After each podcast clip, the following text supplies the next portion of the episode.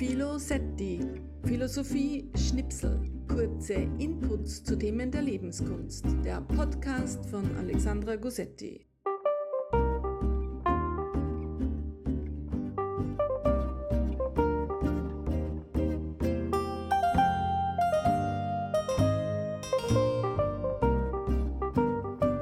Hallo und herzlich willkommen zu einer neuen Podcast-Folge.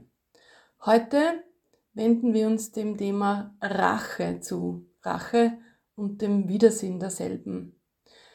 Das hat mich diese Tage viel beschäftigt. Sicher hat es viele von uns beschäftigt, dem aktuellen Weltgeschehen geschuldet. Hab viel nachgedacht. Denn Rache ist wohl leider einer der großen Antreiber in unserer Menschengeschichte. Und darum wendet sich dieser Podcast diesem großen, übergroßen Thema zu. Hier und heute lade ich euch ein, zuzuhören, mitzudenken. Freue mich, wenn ihr euch Zeit nehmt, denn es scheint eine gute Zeit zu sein, unglaublich notwendig, sich diesem starken Antreiber zuzuwenden. Also kurz und gebündelt über Rache und den Widersinn derselben. Rache, da fallen viele Wörter ein. Sühne, Vergeltung, Ausgleich, Büßen, müssen, aber halt, stopp. Bevor das gleich weiter breit wird, bleiben wir bei Rache, beim Ausgangspunkt. Einfach so, benennen, hinhören, denn eben Rachegedanken gehören zu uns Menschen, scheint so. Dazu gibt es später einiges aus der Philosophie-Schublade, einiges Brauchbares, wie ich glaube. Aber erst einmal die Frage, ist Rache eigentlich ein Gefühl, ja, schon auch, aber ich glaube, es ist noch viel mehr ein starker innerer Antrieb. Eine ganz starke Regung, es heißt ja auch der Durst nach Rache. Dahinter vermischt Gefühle des Zornes, Wut, der blinden Wut und der Hass, ja, der gute alte Hass. Da wissen wir auch seit Anbeginn unserer Menschengeschichte nicht so recht, wohin damit und fühlen uns gleich einmal ausgeliefert. So wie da war der Hass so groß, dass ich die Rachegedanken waren so stark. Also das heißt, es ist ein starker innerer Antreiber. Rache scheint ein starker, mit Gefühlen vermischter innerer Antreiber zu sein, der auf äh, zugefügte Verletzung folgt, auf Schmerz folgt, auf zugefügter Schmerz, auf empfundenen Schmerz. Ähm, jetzt bleiben wir noch ein bisschen im persönlichen, zwischenmenschlichen Bereich, bevor wir auf die große politische Bühne gehen. Ähm, denn Gefühle des Hasses, des Zorns, der Wut, die kennen wir alle, ähm, auf die eben oft Rachegedanken folgen. Ähm, es davor geschieht etwas, ja. Also Rache entsteht ja nicht einfach so, sondern davor entsteht, geschieht etwas und zwar irgendeine Verletztheit. Es geschieht etwas. Und da ist es zumeist gut, aus psychologischer Sicht und in seelischer Hinsicht, zu ordnen, wie und wo und was geschah. Weil Rache hat eine unglaubliche Dynamik, also diese Gefühle, die werden immer schneller, drum runter, mal schauen, ordnen, wo und wie und was geschah. Handelt es sich um eine Kränkung, Herabwürdigung oder um Angriffe seelischer, psychischer, körperlicher Art? Hinschauen, ordnen, was geschah. Ganz wichtig, Unrecht benennen. Ja? Möglicherweise andere hinzuziehen, wenn man das selber irgendwie, wenn der Schmerz zu groß ist. Aber ganz wichtig auf die Erkenntnis, ja, es war Unrecht, ist es wichtig abzuwägen, was ist zu tun. Und Gefühle zulassen. Ja, also ganz wichtig, die tatsächlichen Gefühle zuzulassen, denn die sind sowas wie ein Weckruf, sowas wie ein Impuls, hier ist etwas geschehen, ja, also da braucht es Handlung, da braucht es etwas, das auf dieses erfolgte Unrecht folgt. Erste Seitennotiz. Es ist im zwischenmenschlichen Bereich immer gut hinzusehen. Unrecht. Was ist Unrecht? Was war Unrecht? Ordnen, agieren. Dazu braucht es Mut. Es braucht auch Mut, die Gefühle zuzulassen. Und es braucht Mut, um vor unbedachter Kurzschlusshandlung abzulassen, also von blinder Vergeltung abzulassen. Das ist eine Entscheidung. Und ich meine, wir können das, es ist eine bewusste Entscheidung, eine Leistung unseres freien Willens, Unrecht zu benennen und von blinder Kurzschlussaktion aber abzulassen. Und ja, Rache hat viele Gesichter. Es ist ja nicht immer diese klar sichtbare aggressives Zurückschlagen oder gewalttätiges Zurückschlagen, sondern wir kennen leises, manipulatives, subtiles Agieren der Rache. Und diese vergifteten Folgen von Rache müssen nicht sein. Wir können uns, ja, wir können uns dagegen entscheiden. Zugunsten eines umsichtigeren Agierens sei es Widerstand, Konfliktgespräch, öffentliche Anklage im Rahmen, man könnte sagen, ja, der Menschenrechte, im Rahmen der Würde und klugerweise zwischen Tat und Täter unterscheiden. Die Tat ist zu verurteilen, wie immer die auch war. Die menschliche Würde, so haben wir uns klugerweise geeinigt, ist unantastbar. So, und nun ab in die Geschichte, ab in die Kulturgeschichte, auf die kulturelle Bühne, ab ins alte griechische Drama. Da werden wir nämlich sehr fündig, was Rache betrifft.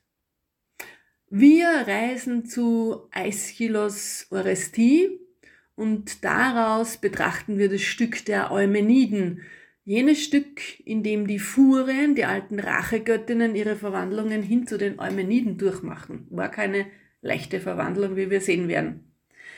Dieses Beispiel hat die amerikanische Philosophin Martha Nussbaum gewählt in ihrem schönen Buch Zorn und Vergebung, um die Sinnhaftigkeit des Ablassens von Rache zu verdeutlichen. Und ich finde, es eignet sich wirklich sehr, sehr gut, um das zu veranschaulichen. Also, worum geht es in dem Drama? Nachdem Orest aus Rachegründen seine Mutter Glytemnestra umgebracht hatte, weil die wiederum ihren Mann erschlagen hatte, der wiederum ihre Tochter Iphigenie geopfert hatte, weil er glaubte, dadurch einen grauslichen Krieg zu gewinnen. Also, hui, Mord und Totschlag, wo man hinschaut, grauslich. Auf jeden Fall, nachdem Glytemnestra tot war, Orest hatte sie erschlagen, treten die Rachegöttinnen auf. Vollkommen klar und selbstverständlich, ein Muttermord darf nicht ungesünd bleiben. Die Furien warten nur darauf, ihr Geschäft zu erledigen. Vollkommen nachvollziehbar, vollkommen verständlich. Die Tat ist grauslich, die Furien sind es auch, werden als hässliche, bluttriefende alte Wetteln beschrieben. Und natürlich, Unrecht muss gerecht werden. So war es immer, so wird es immer sein. Auf Blut folgt Blut und so weiter. Nun aber schaltet sich klugerweise die Göttin Pallas Athene dazwischen. Sie will nämlich endlich diesen ewigen Kreislauf von Rache, Vergeltung, Blut und Blut unterbrechen. Zuallererst hält sie die Furien auf. Man kann sich vorstellen, das war gar nicht so leicht. Halt, stopp. Und dann, also die Furien halten inne, die folgen ihr, und dann führt sie ein Rechtsverfahren ein. Also quasi Anhörungen finden statt, jede Seite wird gehört. Und da schon so lange so viel Gewalt geherrscht hat, gibt es keine Verurteilung, aber jede Seite wird gehört. Dieses Stück wird in der Theatergeschichte so gedeutet, dass damit Humanität und Demokratie ins Drama einzog. Aber halt, stopp, jetzt haben wir die Furien fast vergessen. Was geschieht mit den Furien? Die sind ja immer noch da und sind zornig, wollen Rache, total nachvollziehbar und die sollen jetzt einfach aufhören. Das Gefühl der Rache ist ja unverändert. Also wohin damit? Hier vollzieht sich eine kluge Wendung. Athene gibt ihnen nämlich etwas. Es ist quasi so ein bisschen ein Handel. Sie lassen von Rache ab und bekommen dafür einen Ehrenplatz in der Unterwelt. Also sie bekommen Ansehen, sie bekommen Anerkennung. Und in Zukunft werden sie bei Rechtsverfahren gehört. Ähm, sie sind angesehene Meinungsträgerinnen. Ihr Rat allerdings soll zukunftsbezogen weise sein. Auf das Wohlergehen möglichst aller Parteien in der Zukunft gerichtet. Sehr wohl wird nämlich Unrecht geahndet, aber nicht mehr mit Blutzoll wirksam werden Werkzeuge der Gerechtigkeit statt blinder Wut und Vergeltung. Eine Geschichte, die uns zeigt, dass es gelingen kann, Rache in konstruktivere Gefühle umzuwandeln, die konstruktiveres Handeln folgen lassen. Also, Seitennotiz, ein Ablassen von Rache scheint vernünftig, wobei Zorn und Wut nicht weggewischt werden, denn niemand würde beschreiten, dass auf zugefügtes Leid, auf Grausamkeit, wie immer diese aussehen mag, Trauer, Schmerz, Wut und Zorn entsteht. Und ich glaube sogar, Zorn muss entstehen als Antwort auf ein Unrecht, das existiert. Zorn ist ein Impulsgeber, ein Alarmlicht, das auf Unrecht hinweist. Ja, es schreit danach. Hier muss etwas zurechtgerückt werden.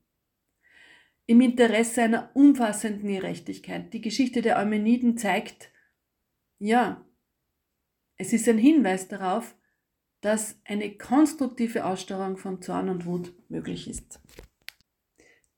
Der Wunsch nach Rache und Vergeltung ist wie wir gesehen haben oder wie wir wissen, absolut menschlich, absolut verständlich.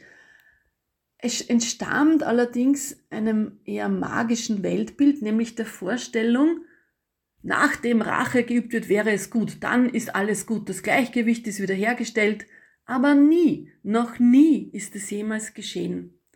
Sondern wann immer Rache und grausame Vergeltung geübt wurde, folgt wiederum Leid und zumeist wiederum Rache und Vergeltung.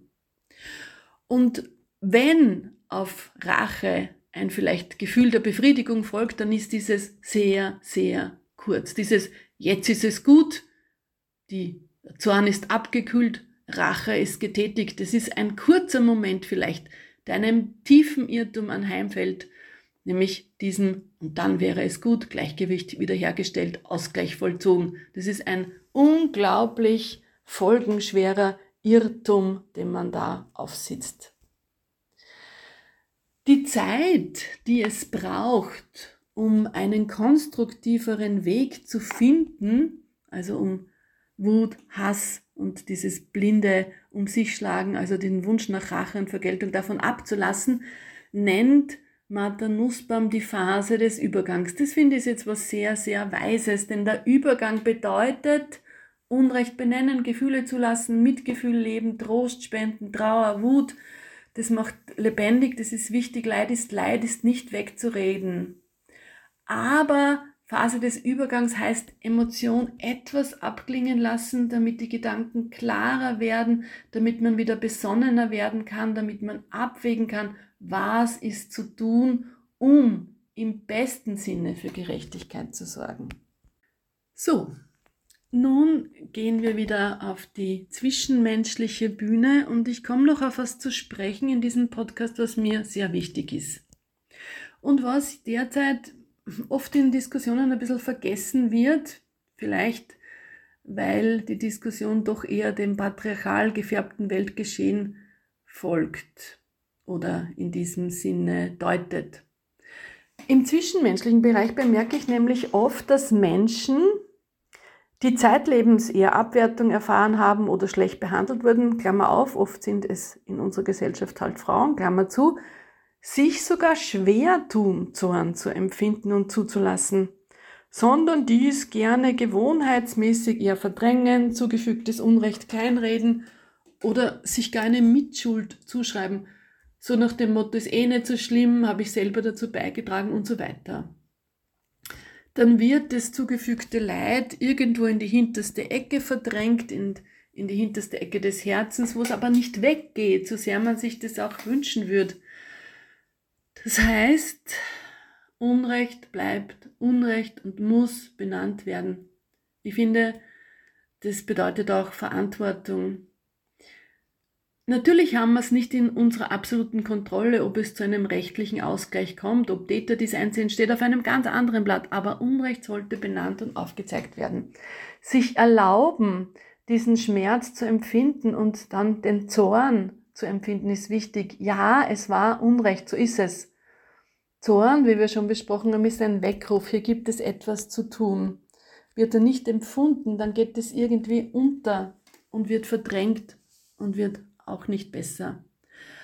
Wir halten es aus, dem Racheantreiber nicht gewinnen zu lassen, wenn wir die Gefühle zulassen. Wir können das, weil wir Menschen sind und der Mitmenschlichkeit fähig.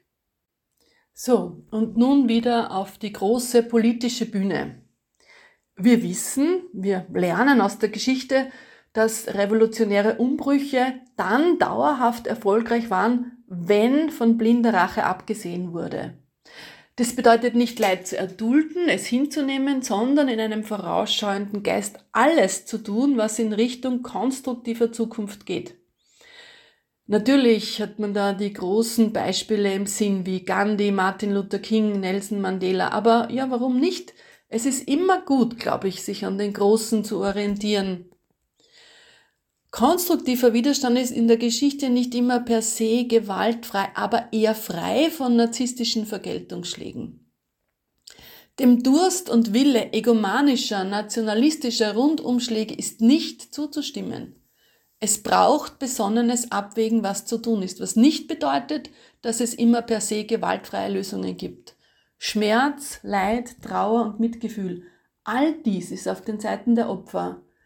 Die Suche und das Einfordern von Gerechtigkeit, von Anklage und Strafe. Aber umsichtige Geister wissen, dass all dies unabdingbar im Rahmen der Menschenrechte geschehen muss. Der Nutzen in der Zukunft, ja, das ist vielleicht überhaupt das Wichtigste, der Nutzen der Zukunft.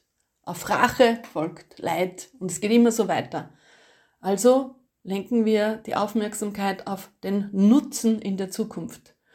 Mir scheint, dass Menschen angezogen von diesen Katastrophenaufmerksamkeiten ähm, immer die Aufmerksamkeit genau dorthin richten, wo, wo man sich immer wieder beweisen will, Vergeltung muss sein, es geht gar nicht anders.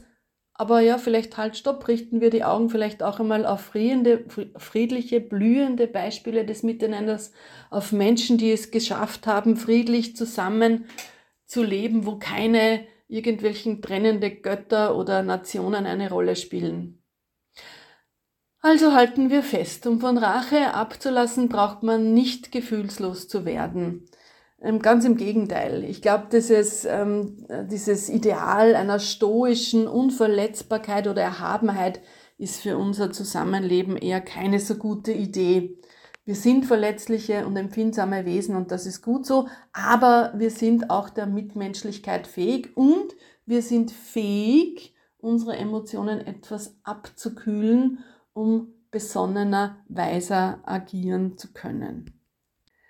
Ich glaube, es ist ganz gut, ähm, so im Kopf zu haben oder im Herzen zu haben, so wie Martha Nussbaum es nennt, die Phase des Übergangs. Wir brauchen Zeit wir brauchen Zeit und wir brauchen vielleicht auch Beistand und vielleicht brauchen wir auch Beratung, vielleicht brauchen wir Trost, all das. Wir brauchen Zeit, um diesen Weg gehen zu können, die Phase des Übergangs. Und im Kleinen und im Großen ist es, glaube ich, ganz was Wichtiges, ja, ganz was Weises. Im öffentlichen Bereich vermag ich zu sagen, es braucht Trost, Trauer, Mitgefühl, Beistand und zwar bedingungslos. Auf jeder Seite gleich welcher Nation, Religion. Denn, wie wir besprochen haben, das Ablassen von Rache bedeutet nicht nichts zu tun oder passiv zu sein, keine Antwort folgen zu lassen, sondern bedeutet eben die Phase des Übergangs zu beachten. Wenn im Kleinen oder im Großen das Leid so groß ist, die Verletztheit so groß ist, dann ist es natürlich unglaublich schwierig und man schafft es vielleicht überhaupt nicht. Dann ist es klug, auf besonnene Stimmen von außen zu hören. Denn ja, es gibt Erfahrungen zu solchen Situationen und manchmal ist der erfahrene Rat von außen sehr klug, wenn eben die eigene Verletztheit, das eigene Leid zu übermächtig ist. Es gibt Weisheit und Lebenserfahrung zu Menschenrechtsverletzungen. Im Kleinen und im Großen gibt es Erfahrungen dazu. Und warum nicht Klugheit zur Hilfe zu holen, die von außen kommt. So, liebe Leute, ja, ich denke, diese Gedanken, Gefühle, Überlegungen treiben uns derzeit sehr viel, sehr oft um. Und das ist natürlich auch gut so, weil es wichtig ist, Stellung zu beziehen. Ähm, ich höre oft ja, angesichts dieser großen Katastrophen und kriegerischen Auseinandersetzungen, wir können eh nichts tun. Oder aber bemerke ich, dass sich Menschen gleich einmal vorschnell auf die eine oder andere Seite äh, stellen und dann auch sehr, ähm, ja, irgendwie sehr emotional gesteuert, irgendwie wüssten, was zu tun ist und irgendwie diese Rache- und Vergeltungsgedanken so, wie ich finde, doch ähm, sehr naiverweise klug und, und, und sofort natürlich verständlich und richtig zu halten. Aber Vorsicht, ich glaube, es ist gut, nicht sofort, sondern zuhören, abwägen, überlegter handeln und in Diskussionen ruhiger Stellung zu beziehen. Ja, und wir können immer falsch liegen, so ist es eben.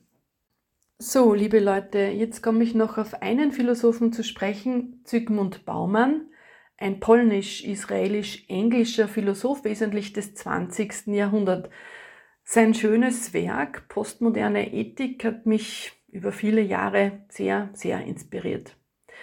Ähm, er ist jemand, der meint, ja, wir sollten Stellung beziehen, wir sollten uns einmischen, ähm, aber natürlich in unserer Zeit ist das gar nicht so einfach, weil wie sollen wir uns überhaupt einen Überblick verschaffen? Also angesichts äh, dieser unglaublich komplexen Welt, in der wir leben, wie sollen wir überhaupt fähig sein, uns einen Überblick zu verschaffen? Und er meint, doch, wir können es versuchen. Ja, also es, wir haben auch die Verantwortung, Stellung zu beziehen, uns einen Überblick zu verschaffen, so gut wir es eben können. Und er ist auch jemand, der sagt, ähm, es ist wichtig, ein Gefühl für uns selbst zu entwickeln, das wesentlich auch ein ethisch-moralisches Selbst ist. Ja? Also wir, Ethik sollte uns beschäftigen.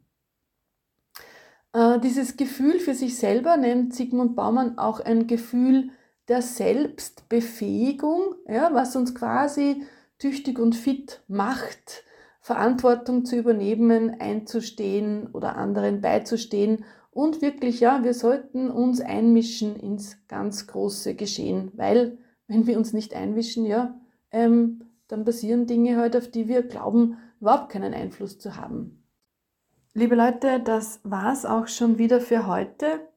Mir bleibt noch zu sagen, sorgen wir doch in unserem Herzen für Größe und Mitmenschlichkeit, in unseren Umfeldern für Besonnenheit. Und seien wir großzügig mit uns, mit anderen, fürsorglich mit uns, mit anderen. Und was mir ganz wichtig ist, achten wir doch darauf, versöhnlich zu sein und zu bleiben. Ja, zum Thema äh, Schuld und Vergebung gibt es auch ein Kapitel in meinem Buch Kopfüber in die Freiheit. Ja, ich habe mich gefreut, dass ihr mit dabei wart und hoffe, ihr habt auch beim nächsten Mal Lust, mir zuzuhören. Ihr findet meinen Podcast auf meiner Homepage www.gusetti.at und auf allen Foren, auf denen es Podcasts gibt. Ich wünsche euch alles, alles Liebe, eure Alexandra.